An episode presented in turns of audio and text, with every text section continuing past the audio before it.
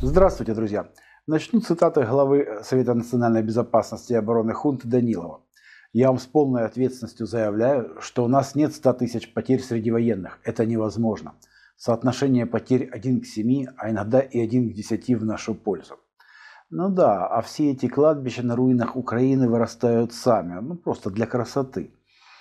И пока глава Совбеза хунты врет о Кисиве и Мерин, русские войска начали окружать Авдеевку.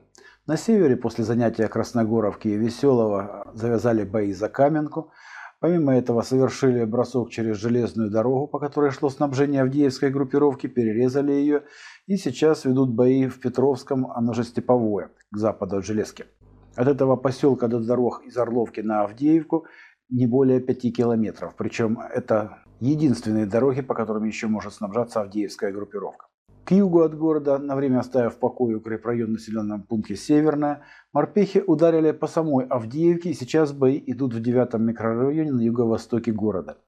Об огневом контроле над дорогами, тем паче о полном окружении Авдеевки говорить безусловно рано, но одна важнейшая трасса полностью обнулена, а положение гарнизона в Авдеевке все больше напоминает артемовскую конфузию вооруженных сил хунты.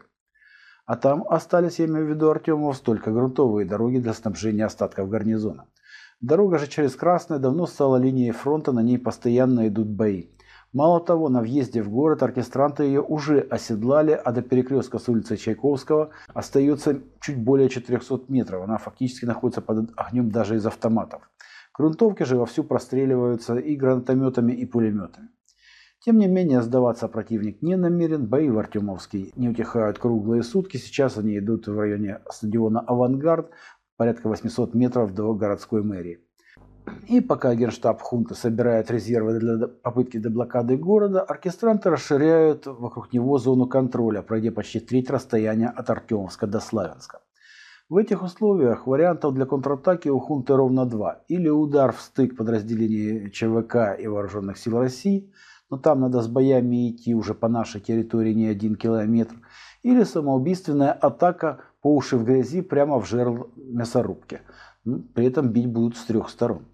В Киеве и на Западе публикуют карты боев в городе, сопровождая их паническими комментариями. Нас окружают и в самом городе, и за его пределами. Танки горят как свечки, толку от подкреплений нет. Кстати, в ставке Гитлера ходят упорные слухи о том, что в связи с ожидающимися в районе Артемовского дождями Залужный умоляет клоуна-резидента не пытаться контратаковать, а перебросить все резервы под Авдеевку, иначе туда придет белый пушной зверек, песцом именуемый. На остальных же участках фронта столь значимых перемен нет, вооруженные силы России медленно зачищают один опорник за другим, но и не иначе, как от бессильной злобы, ради пиара, разумеется, вооруженные силы хунты отправляют дефицитные беспилотники атаковать Джанко, это было позавчера, прошлой ночью, и Севастополь этой ночью. Министр обороны Шойгу приказал представить к наградам и премировать старшего матроса Марину Фалееву и глав старшину Татьяну Целуйко, грохнувших на подходе к Севастопольской бухте два беспилотника из трех уничтоженных водоплавающих. Еще пару летающих уничтожили средства ПВО. Что наделавшего столько шума визита главы КНР и Компартии Китая товарища Си в Москву и его встреч с Путиным, то лучше всего ситуацию описал батька – на Западе поняли, что сделали все возможное и невозможное для тесного сотрудничества России и Китая и теперь бесятся. Лучшей же иллюстрацией происходящего на руинах Украины является этот коллаж. На этом на сегодня все новости. Всего вам доброго. До победы. Thank you.